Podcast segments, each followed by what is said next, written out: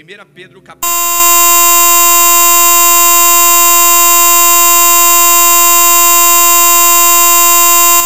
assim, 1 Pedro capítulo 1, versículo 1 em diante. Quem achou aí, dá um glória a Jesus.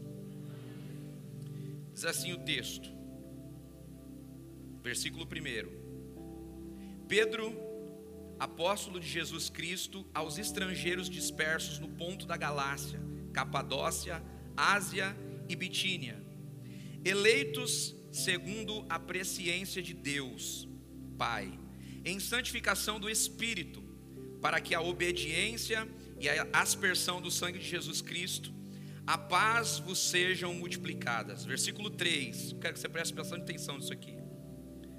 Bendito seja o Deus e Pai do nosso Senhor Jesus Cristo, que segundo a sua grande misericórdia, nos gerou para uma nova e viva esperança, pela ressurreição de Jesus Cristo dentre os mortos, para uma herança incorruptível e incontaminável. Você pode repetir comigo: incorruptível e incontaminável, e que não se pode murchar, guardada nos céus para vocês, que mediante a fé estáis guardados no poder de Deus para a salvação, já prestes a se revelar no último tempo.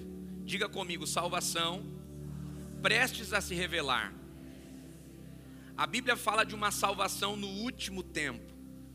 E eu posso te garantir, querido, que esse último tempo é agora. O último tempo, agora.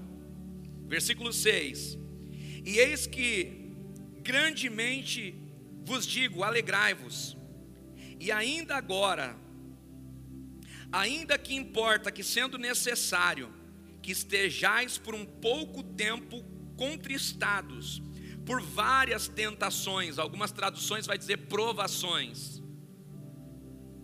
Versículo 7.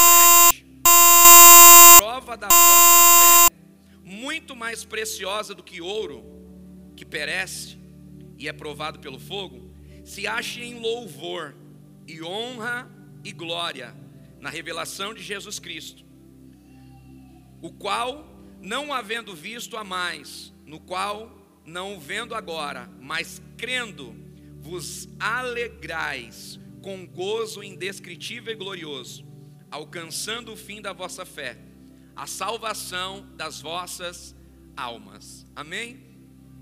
Eu quero frisar o que diz o versículo 7. Olha o que esse texto está dizendo para nós. Para que a prova da nossa fé, que é mais preciosa do que ouro, que perece e é provado pelo fogo. Presta atenção nisso aqui, gente. Pedro nessa escrita aqui, ele está falando que o ouro, em algum momento, é provado pelo fogo. Todo ouro legítimo, para ser comprovada a sua validade, ele precisa ser provado no ouro, ser provado no fogo.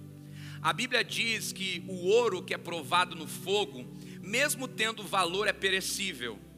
Mas a fé é algo que é incorruptível e é algo que não perece. A fé é o passaporte que nos leva para a eternidade. A fé é o passaporte que nos leva até Deus. E é isso que esse versículo está dizendo para nós.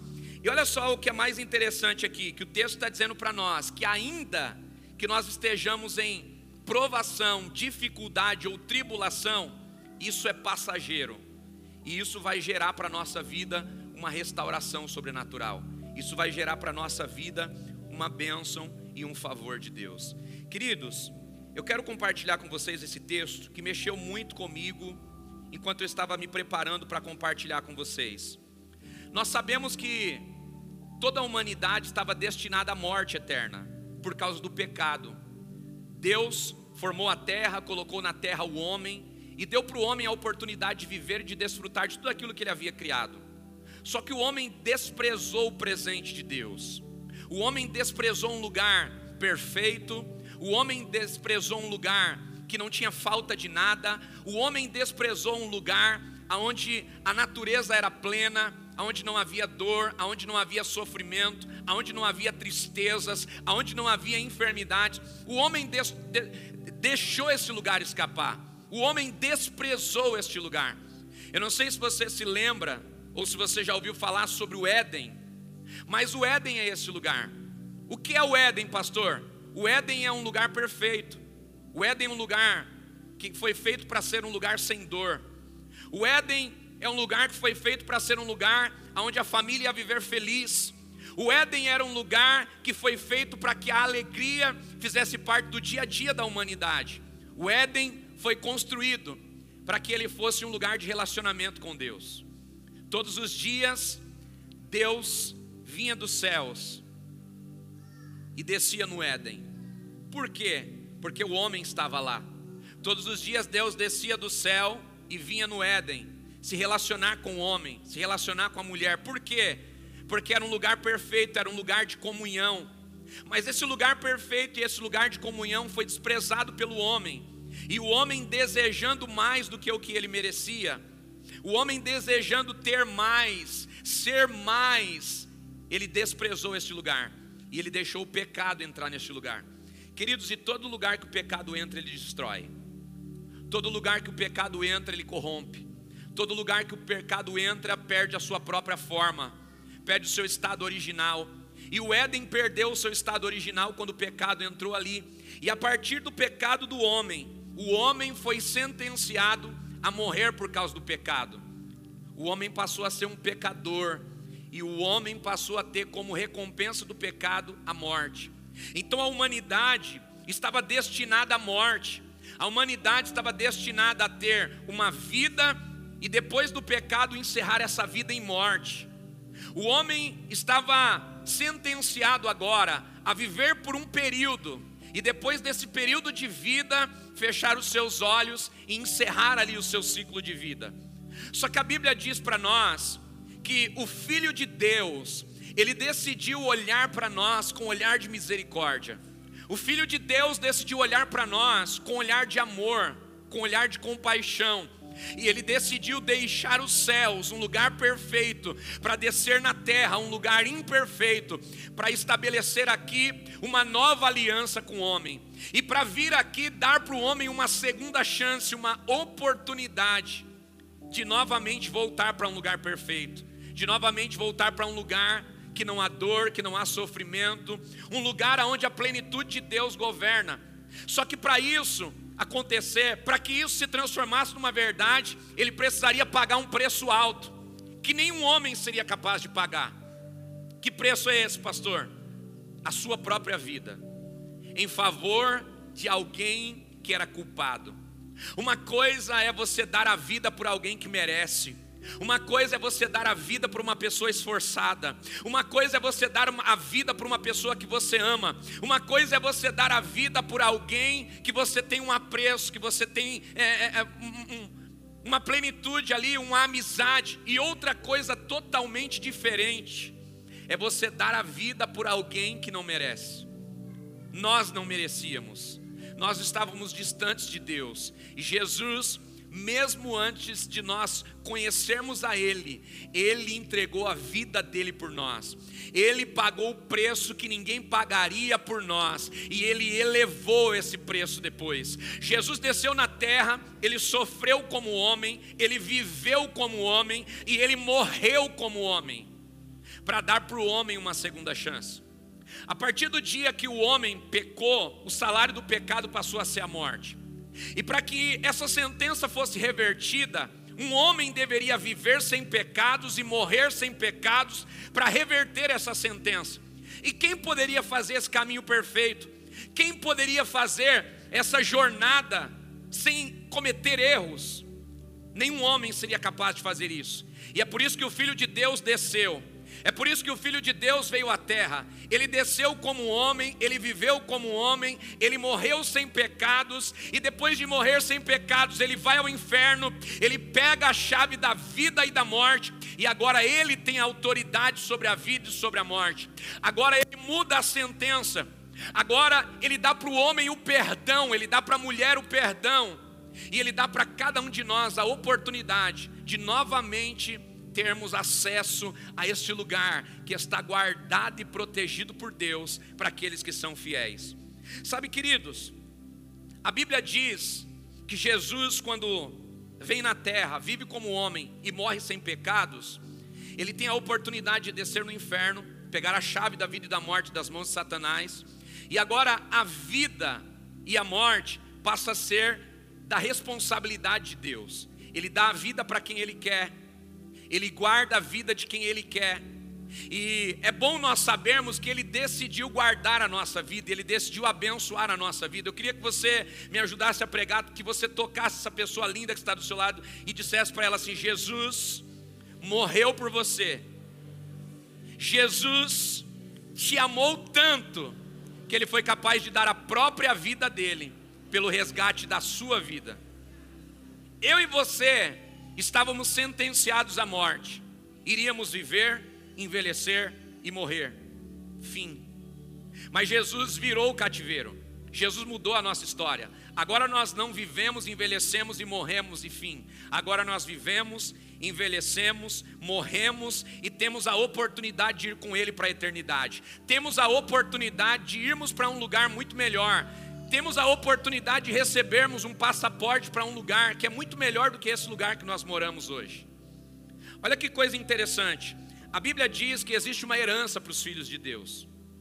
A Bíblia diz que essa herança foi conquistada na cruz do Calvário. Jesus, quando vai para a cruz do Calvário, ele conquista essa herança. E essa herança que ele conquista, ele guarda em um lugar.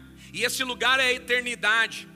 A Bíblia diz que a herança que é incorruptível, que a traça não corrói, a herança que é incorruptível, incontaminável, está guardada em um lugar, e esse lugar é a eternidade. Jesus pegou a herança que ele tinha e ele guardou para nós em um lugar que ninguém pode acessar, a não ser aquele que vai ao encontro dele, a não ser aquele que trilha o seu caminho na terra e vai com ele para a eternidade. Olha que coisa interessante, gente. Quanto vale uma viagem para um lugar sem problemas? Quanto vale uma viagem para um lugar sem dores, sem inveja, sem mentira? Quanto vale a viagem para um lugar sem morte? Quanto vale uma viagem para um lugar onde você tem acesso VIP a Jesus? Eu sei que todos nós aqui admiramos uma pessoa, admiramos é, uma instituição, admiramos um grupo, admiramos uma pessoa em especial, e se possível, se você puder, e essa pessoa estiver distante de você, e se você puder comprar um acesso VIP para ter contato com essa pessoa, se você tivesse recurso, se você tivesse oportunidade, logo você paga para ter esse acesso. Eu não sei quem você admira, mas se você tem recurso para se aproximar de quem você admira, você investe esse recurso para admirar, para chegar mais perto dessa pessoa. Se você admira uma pessoa e você sabe que ela está em um ambiente, e esse ambiente você tem condições de entrar nele, você vai até esse ambiente porque você quer ter acesso a essa pessoa, você quer estar perto dessa pessoa. Agora deixa eu te fazer uma pergunta: quanto vale um acesso VIP com Jesus? Quanto vale se sentar na mesa com Jesus? Quanto vale ter a oportunidade de receber conselhos diários dele? Quanto vale a oportunidade de caminhar com ele em um lugar que não tem dor, não tem sofrimento? Um lugar onde a verdade plena se manifesta, um lugar onde os nossos filhos se desenvolvem, um lugar onde a nossa família vive sem feliz e sem nenhuma preocupação. Quanto vale uma viagem para esse lugar? Pergunta para quem está do seu lado: quanto vale essa viagem? Não tem preço. Não tem preço essa viagem. E eu não sei se você sabe, mas você ganhou um passaporte para essa viagem. Eu não sei se você sabe, mas você ganhou um acesso para essa viagem. Eu não sei se você sabe, mas o teu nome no acesso já está escrito. Só que para que você faça parte dessa viagem, você precisa se preparar para isso. Você precisa se preparar para essa viagem. Eu sei que cada um que está aqui, cada família que está aqui, em algum momento da vida já fez uma viagem. Todos nós temos prazer de viajar, todos nós gostamos de escolher um lugar bom para viajar, para descansar. Só que toda viagem que você faz exige de você um preparo. E toda viagem que você faz sem preparo, você não consegue desfrutar na totalidade. Todas as vezes que você vai fazer uma viagem, Você se prepara para o que você vai viver de dia, você se prepara para o que você vai viver de noite. Você coloca na sua mala uma roupa para o dia, você coloca na sua mala uma roupa para a noite. Se o lugar aonde você vai é um lugar que tem muito sol, então você se prepara para desfrutar do sol. Se você é como eu, todos os lugares aonde você vai, você quer saber o que tem em volta, o que tem em volta daquele ambiente que você vai se hospedar, quais são as atrações que tem na cidade, quais são os pontos turísticos que tem na cidade. Todas as vezes que nós vamos nos preparar para uma viagem, nós nos preparamos para essa viagem. O que acontece quando você tem uma viagem marcada? dentro do seu coração começa a nascer uma expectativa, sim ou não? Quem aqui marca uma viagem e se esquece e só no dia da viagem lembra? Ninguém. Por quê? Porque todos nós, quando marcamos uma viagem, a primeira coisa que começa a acontecer dentro de nós, nós começamos a gerar uma expectativa de como será a viagem, nós começamos a gerar uma expectativa de como serão os momentos da viagem, nós começamos a gerar uma expectativa do que vamos desfrutar nessa viagem. Mas, queridos, se nós chegarmos nessa viagem e não estivermos preparados para desfrutar dela, aquilo que poderia ser um ambiente de alegria, às vezes se tra transforma num ambiente de frustração. Eu não sei se você já passou por isso, mas eu já tive a oportunidade de ir para lugares incríveis com piscinas incríveis. Eu amo piscina. Mas porque não estava preparado com roupa de banho, não pude entrar. Eu não sei se você já passou por uma experiência dessa, de você estar em um lugar incrível, de você estar em um lugar que tem o que você gosta, mas porque você não se preparou para aquele lugar, você não consegue desfrutar. Eu estou diante daquilo que eu gosto, mas porque eu não estou preparado, eu não posso desfrutar. Eu já tive a oportunidade de ir para hotéis incríveis, para resorts incríveis, mas algumas vezes eu não pude desfrutar desse ambiente, por quê? Porque eu não estava preparado para ele. Eu me lembro que um dia eu fui com a minha família para um resort, a gente foi passar alguns dias, e nós estávamos tão ansiosos para essa viagem, nós estávamos desejando tanto que tivesse tanto sol ali, e aconteceu aquilo que nós desejávamos. Chegamos no primeiro dia, aquele sol incrível. E toda pessoa que está esperando muito uma coisa, quando tem ela, acaba usufruindo demais. E o que aconteceu? Primeiro dia nós pegamos aquele sol, segundo dia nós pegamos aquele sol, mas porque nos esquecemos do protetor, o que aconteceu no terceiro dia? Já não conseguíamos mais desfrutar. Ou seja, estávamos no lugar certo, estávamos no lugar ideal, estávamos no lugar que era o nosso sonho, mas porque nos esquecemos de algo tão simples, não conseguimos desfrutar daquele lugar. Por quê? Porque no primeiro dia não colocamos protetor, no segundo dia não colocamos protetor e no terceiro dia já não conseguíamos mais desfrutar daquele ambiente tão maravilhoso. Pastor, o que, que tem a ver a palavra com a viagem? É aqui que eu quero começar a ministrar o teu coração, queridos. Eu acabei de dizer para você que você recebeu um passaporte para entrar na eternidade. Eu acabei de te dizer que você recebeu um passaporte para ir para um lugar onde não há dor, não há sofrimento, não há tristeza, para um lugar onde a morte não tem mais força. Só que para nós fazermos essa viagem, nós precisamos de uma preparação. Para nós fazermos essa viagem, nós precisamos estar preparados para desfrutar deste lugar. Para nós fazermos essa viagem, nós precisamos estar compatíveis com esse ambiente que está sendo gerado. Imagine você levar uma pessoa que mente para um lugar onde só existe verdade. O que, que vai acontecer? Já parou para pensar se você levar para um lugar onde só tem gente íntegra, uma pessoa que não é íntegra, o que vai acontecer? Já parou para pensar se você levar para um lugar de família, a um lugar familiar, uma pessoa que não ama a família, uma pessoa que não dá valor para a família, o que vai acontecer com esse lugar? Todo lugar perfeito exige um comportamento perfeito.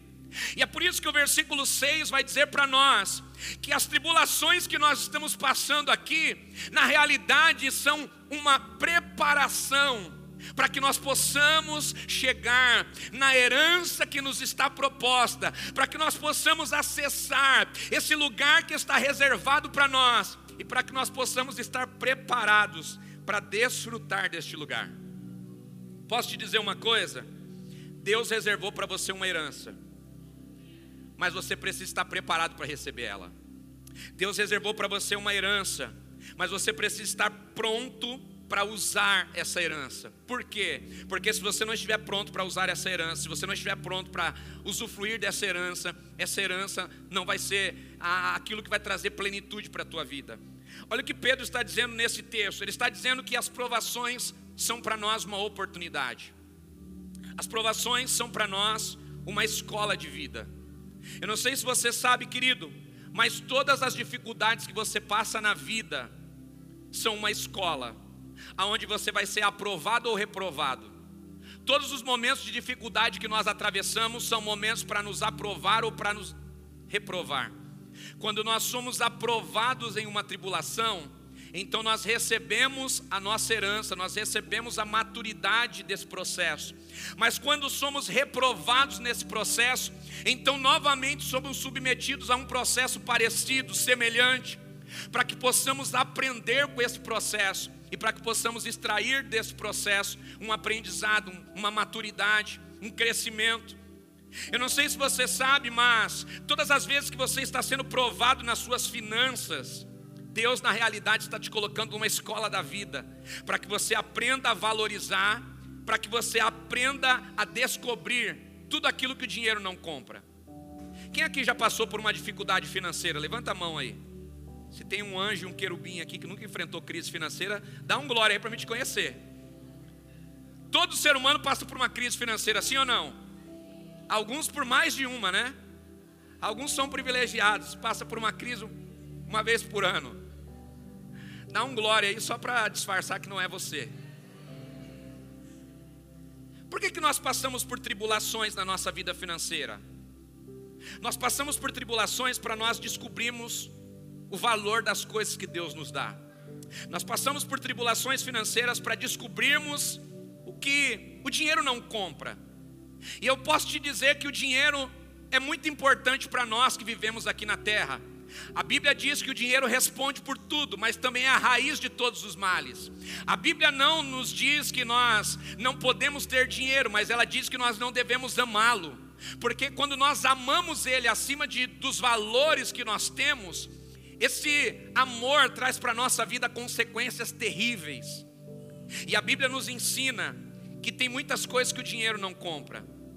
Posso te dizer algumas? O dinheiro não compra paz. O dinheiro não compra saúde. O dinheiro não compra uma família sólida. O dinheiro não compra um casamento edificado. Você consegue comprar o melhor plano de saúde com o teu dinheiro, mas você não garante que esse plano de saúde vai te dar saúde. Ele pode te ajudar quando você está enfermo, mas ele não pode te dar saúde. Com dinheiro você pode comprar a melhor cama, mas você não pode garantir que nessa cama você vai ter sono. Com dinheiro você pode fazer a melhor festa de casamento, preparar e contratar o melhor buffet, mas você não pode garantir que o teu casamento vai ser feliz. Com dinheiro você pode dar todo o conforto para a tua família, mas você não pode garantir para a tua família que ela vai ser uma família sólida e edificada. Então, tudo que o dinheiro compra de fato é barato, e tudo aquilo que o dinheiro não pode comprar é a riqueza que Deus tem reservado para os seus filhos, é a riqueza que Deus tem reservado para aqueles que o amam, é a riqueza que Deus está reservando para nós, para nossa casa. E eu quero declarar que você e a sua família vão começar a acessar riquezas que o dinheiro não te dá. Você e a sua família vão começar a acessar a herança que Deus tem reservada para você e para sua casa. Se você crê nessa palavra, por favor, levanta a sua mão mais alto que você puder e diga: Jesus, obrigado. Porque o Senhor tem cuidado da minha casa, da minha família. Se você pode, aplaude a Ele com toda a tua força.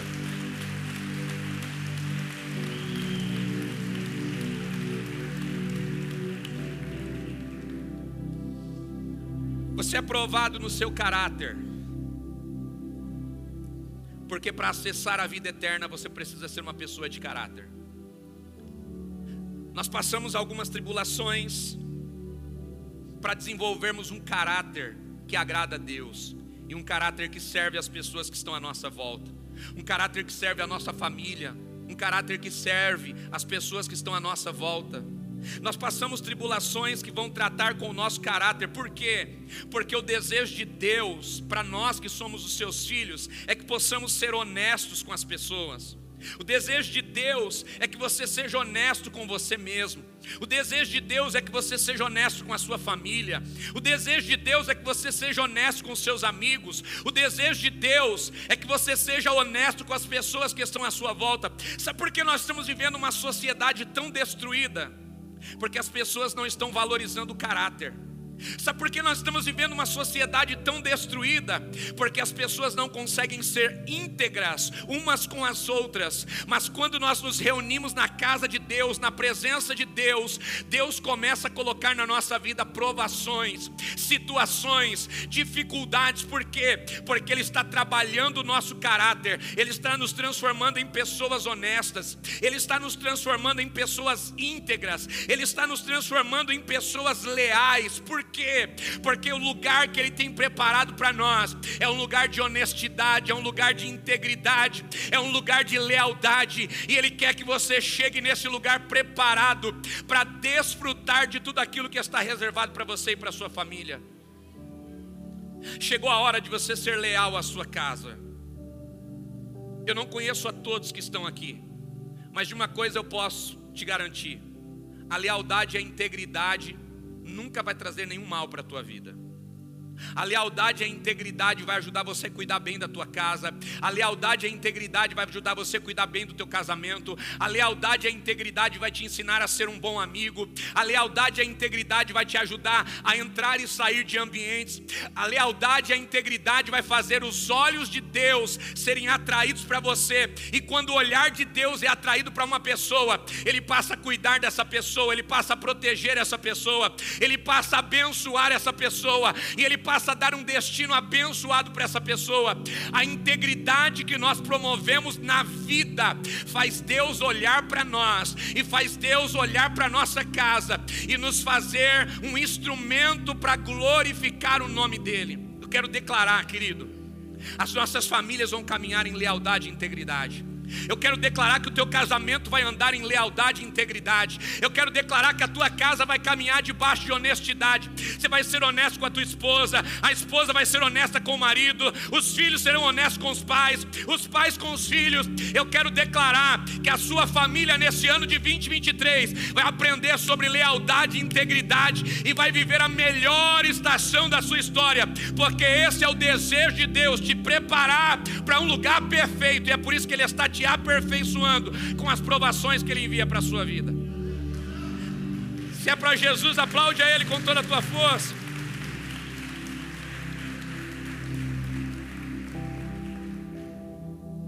Diga para quem está do seu lado: esse problema que você está atravessando não é só um problema, é uma oportunidade de te transformar numa pessoa melhor. Hoje você está vendo essa situação e está dizendo assim: que problema, que dificuldade. Amanhã você vai vencer essa dificuldade e vai dizer: quanto eu aprendi. Amanhã você vai vencer esse problema e vai dizer: Nossa, como eu me tornei uma pessoa melhor. Eu aprendi a administrar melhor os meus recursos. Eu aprendi a ser mais íntegro dos meus negócios. Eu aprendi a ser mais íntegro com a minha família. Você vai perceber que as tribulações que você está passando agora, que parecem que querem destruir a tua vida, na realidade estão te preparando para que você viva uma vida melhor ainda do que a vida que você está vivendo agora. A vida que Deus tem para você é uma vida muito melhor do que a vida que você está vivendo agora. Olha que coisa interessante, gente. Nessa preparação para a viagem que nós vamos fazer, nós estamos sendo provados com propostas. E por que nós estamos sendo provados com propostas? Para nós descobrirmos por quais motivos nós não nos corrompemos. Por que nós estamos sendo pessoas que estão sendo provadas com propostas? Para nós aprendermos que a família é algo que nós preservamos e nós não aceitaremos nenhuma proposta que corrompe a nossa família. Você, marido, não vai aceitar nenhuma proposta que venha atrapalhar a felicidade da tua família. Você vai ser leal ao teu casamento, você vai ser leal aos teus filhos, você vai ser leal à tua casa, e nenhuma proposta vai fazer você corromper os princípios que vão proteger a sua família. Se você crê nisso, por favor, dá um glória a Jesus. Nós recebemos propostas para quê? Para nós declararmos que nada vai corromper o nosso amor por Jesus. O nosso amor por Jesus precisa estar acima de todas as coisas. E as propostas que nós recebemos de estar longe de Deus, de estar longe da comunhão, de estar longe da igreja, de estar longe do ambiente que nos transforma, essas propostas nascem para que a gente possa declarar com toda a nossa força eu valorizo a presença de Jesus, eu valorizo o meu relacionamento com o Espírito Santo, e eu não vou aceitar nenhuma dessas propostas, porque eu sei qual é o meu destino, eu sei para onde eu estou indo, eu sei o que eu quero para minha família. Se você quer que a tua família viva bem, se você quer que a tua família viva plenitude, se você quer que a tua casa seja uma casa de paz, você precisa valorizar o teu relacionamento com Jesus. Eu sei que você tem uma vida secular, você trabalha, você estuda, você tem a sua vida social e tem muitas coisas, mas tem algo na vida que você não pode abrir mão. Pergunte o que é: o seu tempo com Jesus. Hoje você está aqui num tempo com Jesus. Hoje você está aqui ouvindo coisas que vão te preparar para o teu futuro. Hoje você está em um ambiente que talvez você não consiga enxergar, mas você está aqui sentadinho numa cadeira mas existe um mundo espiritual trabalhando ao teu favor. Eu não sei se você sabe, mas enquanto você está sentadinho, os anjos de Deus estão trabalhando pela tua família. Enquanto você está aí sentadinho, Deus está te dando livramentos de coisas que você nem sabe. Talvez o adversário preparou para você cilada de morte, acidente, enfermidade, mas porque você está na casa de Deus, os anjos de Deus já estão guardando a tua segunda, a tua terça, a tua quarta, a tua quinta, a tua sexta e o teu sábado. Você vai sair da sua casa, mas Deus já está guardando o teu destino e o teu futuro. Então, passar tempo com Deus preserva a nossa vida. Passar tempo com Deus protege a nossa história. Passar tempo com Deus nos amadurece para vivermos coisas incríveis. Toda pessoa madura consegue desfrutar melhor das coisas que se aproximam dele. Quando você é maduro, você consegue administrar melhor o dinheiro. Quando você é maduro, você consegue administrar melhor o teu relacionamento. Quando você é maduro, você consegue administrar melhor a, as amizades. Quando você é maduro, você consegue administrar melhor as amizades que você tem com as pessoas fora de casa. Quando você é maduro, você consegue desfrutar melhor dos ambientes que você frequenta. Por quê? Porque a maturidade te dá a capacidade de saber o que é para você e o que não é para você. E qual o lugar que nos amadurece? A casa de Deus. Porque a casa de Deus nos faz amadurecermos na comunhão, e quando nós estamos na comunhão com Deus, na comunhão com o Espírito Santo, a comunhão com Deus nos protege, a comunhão com Deus nos guarda, e a comunhão com o Espírito Santo nos alerta: olha, não entra nisso aqui que vai dar errado, olha, não confia nisso aqui que vai dar errado, olha, não vai pela força do teu braço porque vai dar errado, deixa que eu vou por você, deixa que eu faço por você, deixa que eu guarde a tua história, o que é isso? Comunhão com o Espírito Santo. Ele fala e te protege, Ele abre os caminhos e te guarda. Mas para que isso aconteça, você precisa preservar o seu tempo com Deus. Parece algo tão difícil, gente, mas não é. Isso é uma decisão. Eu tenho uma semana toda para fazer o que eu quiser, mas eu preciso ter o meu compromisso com Deus no domingo.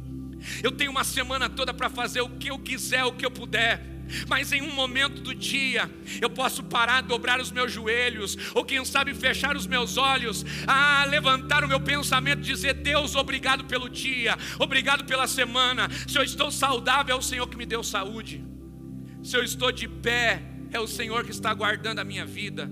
Se eu tenho uma casa, é a generosidade do Senhor que me deu. Se eu tenho um lar, é porque o Senhor tem guardado a minha história. Sabe o que é isso? é desenvolver maturidade no seu relacionamento com Deus. E eu estou finalizando. Nós somos provados nas amizades. Pergunte para quê? Para descobrir quem é de verdade e quem é de mentira. Nós somos provados nas amizades para descobrirmos quem é amigo e quem é colega. Nós somos provados nas amizades para aprendermos a valorizar quem está com a gente quando não temos na, na, nada para oferecer. Nós somos provados nas amizades para percebermos quem se aproxima de nós, porque quer ver o nosso bem, quer nos ver amadurecer e crescer, ou quem se aproxima de nós para desfrutar do que temos, para desfrutar dos acessos que nós abrimos. Deus nos prova nas amizades, porque Ele quer que possamos andar com pessoas que vão caminhar conosco para o mesmo destino, para a eternidade. Eu quero declarar no nome de Jesus que Jesus vai abrir os teus olhos e você vai descobrir quem é amigo e quem é colega. Você não vai precisar se afastar de ninguém, mas você vai aprender a discernir. Para o amigo, você dá tempo, você ri, você brinca, você abre o coração. Para o colega, você passa tempo, você compartilha das coisas naturais, mas jamais você abre o seu coração. Porque quem abre o coração para um colega está destruindo a sua história a passos largos. É por isso que Jesus nos prova nas amizades. Por quê? Porque Ele quer nos preparar para um lugar onde a verdadeira amizade se estabelece a amizade entre pai e filho, a amizade entre Deus e os seus filhos. E para isso precisamos nos tornar pessoas íntegras, leais, para que possamos acessar esse ambiente. Eu não sei se você ainda quer ir para essa viagem, mas para irmos para essa viagem, nós precisamos de uma preparação. E eu encerro te dizendo uma coisa, queridos. A tribulação, a dificuldade, as provações que nós passamos, elas testam e aprovam a nossa fé e nos fazem desenvolver uma fé genuína. E quando nós temos uma fé genuína, nós passamos a desfrutar de tudo aquilo que Jesus tem reservado para nós. Eu encerro com um versículo que está lá em 2 Coríntios, capítulo 12. Eu queria que você pegasse a sua Bíblia comigo. 2 Coríntios capítulo 12, versículo de número 9 diz assim: E ele me disse: A minha graça te basta, porque o meu poder se aperfeiçoa aonde? Aonde? A minha graça te basta, porque o meu poder se aperfeiçoa na fraqueza. Por isso, de boa vontade me gloriarei nas minhas fraquezas, a fim de que repouse em mim o que? O poder de Deus. Todas as vezes que nós somos provados, todas as vezes que a nossa fé está passando por um processo de provação, nós descobrimos que nós não temos a força necessária para sermos quem Deus quer que sejamos. E é aí que nasce uma coisa muito importante, que é a dependência de Deus.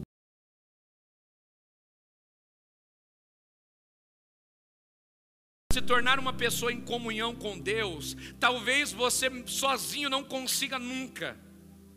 Talvez para cuidar bem da sua família, para cuidar bem dos seus filhos, para cuidar bem dos seus amigos, com a sua própria força, talvez você não consiga nunca. Eu quero te fazer uma pergunta, eu quero que você seja sincero para me responder. Você não precisa responder em voz alta, mas seja sincero com você mesmo, aí dentro do seu interior. Quantas vezes você tentou fazer coisas boas e não conseguiu? Quantas vezes você feriu alguém que você amava, ou feriu alguém que você ama, e depois que você feriu, você percebeu que você tinha ferido e falou: Eu nunca quis fazer isso mas quando eu vi eu já tinha feito. Quem aqui nunca fez isso? Quem aqui nunca feriu uma pessoa que ama? Quem aqui nunca fez uma bobagem e depois se arrependeu? Quem aqui nunca se sentiu incapaz diante de uma dificuldade, diante de uma situação? Como pais, quantas vezes nos sentimos incapazes? Quando você está num leito de hospital com teu filho doente, e o médico está cuidando dele e você não sabe se ele vai melhorar ou se ele vai piorar, nasce dentro do pai, da mãe, um sentimento de incapacidade, sim ou não? Quantas vezes, diante de vontades que você tem, que os seus filhos têm, que a sua família tem, e que muitas vezes você não consegue proporcionar, nasce um sentimento de incapacidade. Você queria ajudar, mas não pode. Você queria fazer, mas não pode. E nasce em nós o que? um sentimento de incapacidade. E esse sentimento nasce dentro de nós por um único motivo. É porque Deus está querendo nos ensinar que nós não somos autossuficientes. Deus está querendo nos ensinar que nós não fomos criados para vivermos sozinhos.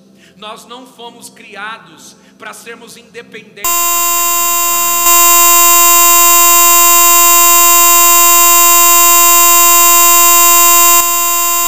Temos um Deus que quer caminhar conosco em parceria e em unidade. Aquilo que você pode, você faz. Aquilo que você não pode, Ele faz. Aquilo que você pode, Ele te aperfeiçoa para você fazer melhor e fazer mais. E aquilo que você não pode, Ele te dá a força dele, para que a força dele supere a sua própria força nos seus momentos de incapacidade. Eu vim aqui nessa noite declarar para você que existe um Deus que está assistindo a sua vida e que tem interesse no teu sucesso mais do que você.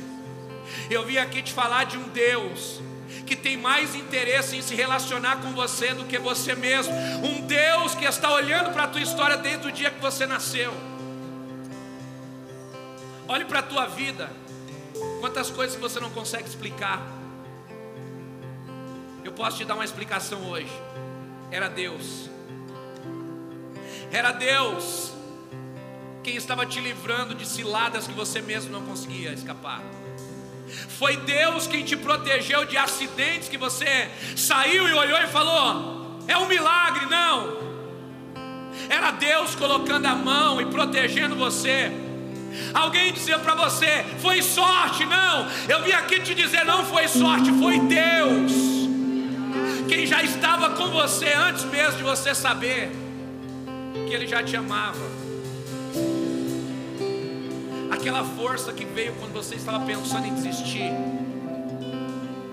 não foi uma força do além, não foi uma força positiva dos amigos, não foi uma força positiva que veio de dentro, não era a força de Deus aperfeiçoando você, era a força de Deus entrando em você no teu momento de fraqueza, era a força de Deus reestruturando o seu interior para que você não desistisse daquilo que é importante para você. Eu queria que você se colocasse de pé. Eu quero orar com você. Eu quero orar com a sua família.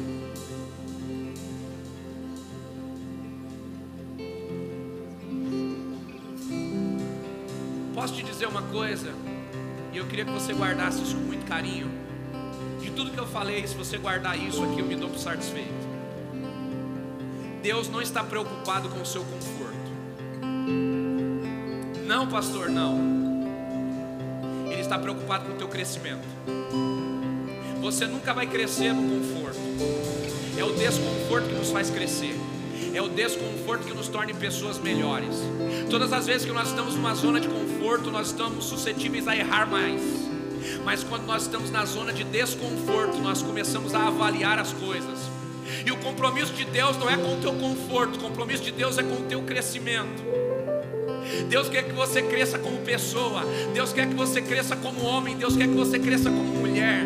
Deus quer que você cresça no seu relacionamento com Ele. Deus quer que você cresça no seu relacionamento com as pessoas. Deus quer que você se torne uma pessoa melhor. Por quê?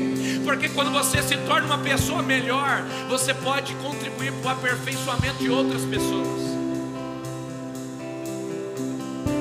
Mas para que isso aconteça, você precisa reconhecer você não tem toda a força que você acha que tem. Você precisa reconhecer que você não pode todas as coisas como você talvez pensava que poderia. Existem tantas coisas que você não pode fazer sozinho. E para todas essas coisas existe um Deus que pode ir com você.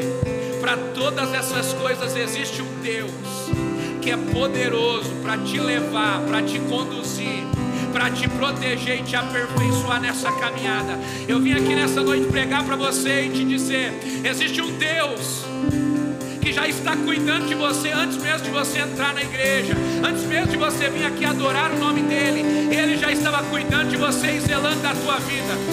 Porque ele não te ama pelo que você tem para oferecer para ele, ele te ama porque ele é o teu pai. E quando você decide reconhecer esse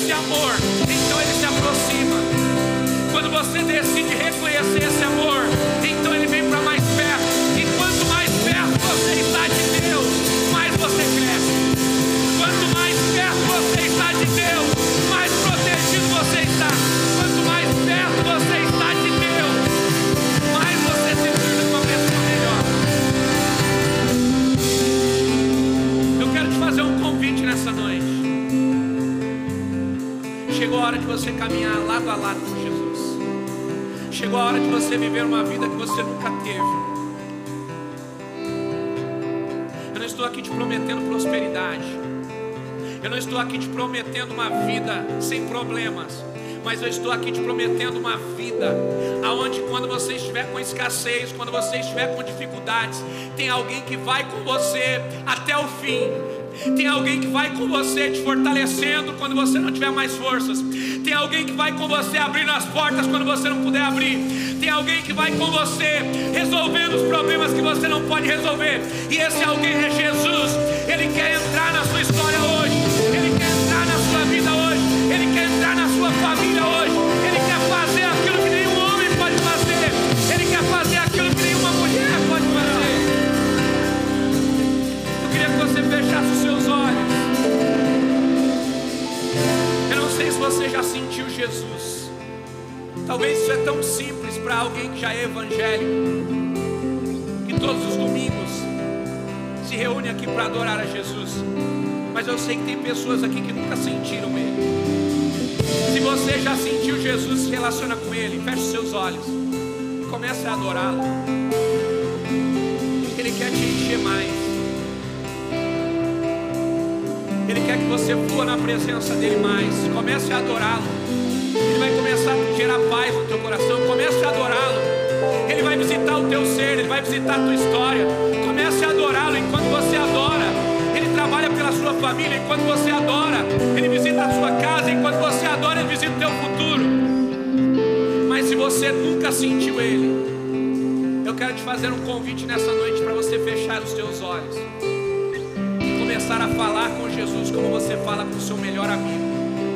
Eu quero que você diga: Jesus, eu quero te sentir.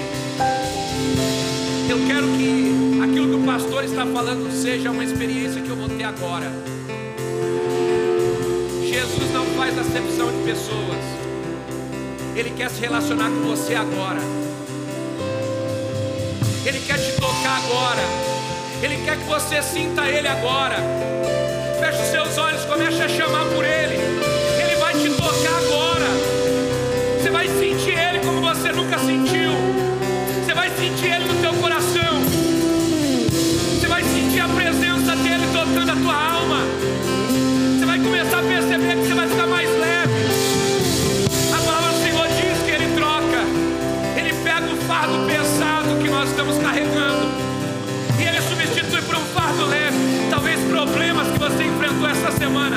Deixaram tão pesado, com fardo tão pesado. Jesus nessa noite quer trocar com você. Lança diante dele os teus fardos. Lança diante dele a tua preocupação. Lança diante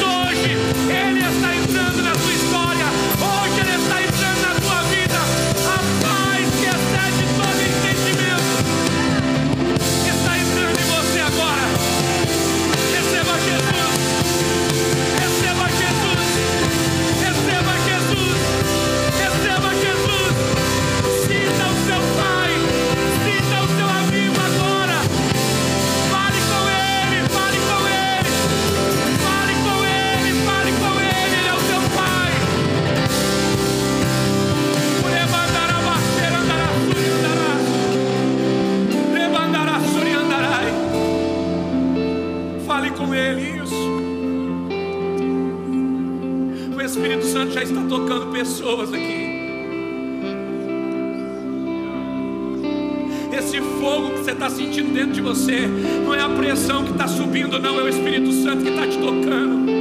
As tuas mãos pegando fogo, não é você que está passando mal,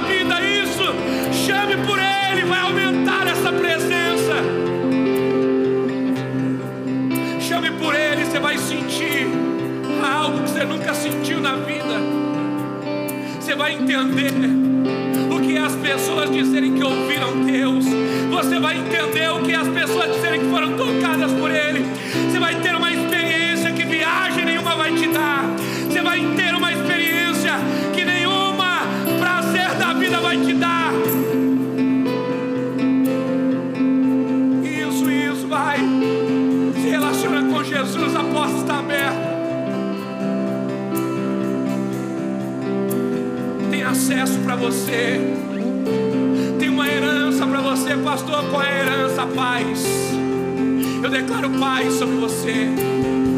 A paz que te falta, eu declaro hoje sobre a sua vida. A alegria que te falta, eu declaro hoje sobre a tua vida. Eu declaro alegria. Emandará, xere, andará, suri, andarás. Alegria. Quanto tempo faz que você não levanta feliz? Quanto tempo faz que você não levanta com prazer de trabalhar? Quanto tempo faz que você não levanta com prazer de olhar para a tua casa e dizer obrigado, Deus? Ah, é simples, mas foi você que me deu. É simples, mas eu me sinto bem aqui. É simples, mas eu amo esse lugar. Eu declaro que você vai voltar a amar a tua casa. Eu declaro que você vai voltar a amar a tua família como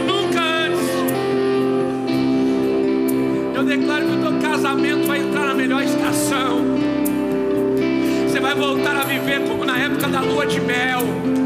Eu declaro no nome de Jesus: teu casamento vai voltar para as melhores épocas. A tua história vai voltar para a melhor estação. Só Jesus pode fazer isso. Só Jesus pode fazer isso. A igreja não pode. O pastor não pode. Religião não pode. Só Jesus pode. Ele é maior do que a religião. Ele é maior do que o pastor. Ele é maior do que a igreja. Ele é o nosso Pai. Ele é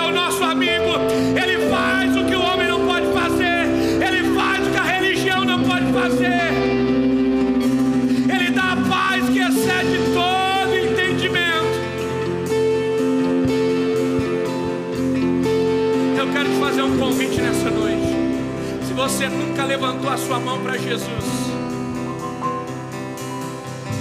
você vai levantar a sua mão para Ele hoje.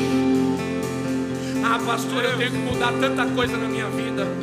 Ah, pastor, para levantar minha mão para Jesus, tenho que parar de fumar, tenho que parar de beber, eu tenho que regularizar minha vida. Não, você não precisa fazer nada disso. É a maior mentira que te contaram. Poderia acreditar. Você não precisa largar nada para receber Jesus. Porque quando você recebe Ele, é que você larga todas as outras coisas que não fazem sentido. Porque quem transforma o homem é Ele, quem transforma a mulher é Ele. Religião nunca vai transformar a tua vida, homem nenhum vai transformar a tua vida. Quem transforma a nossa vida é Jesus. Entrou aqui fumando. Não é remédio que vai fazer você libertar-se. Não é a religião que vai te libertar, é Jesus. É você dizer: Jesus entra na minha vida, Ele entra. E o vício sai. Ele entra e o medo sai. Ele entra e tudo aquilo que não é bom sai. Ele entra e Ele ocupa toda a sua vida.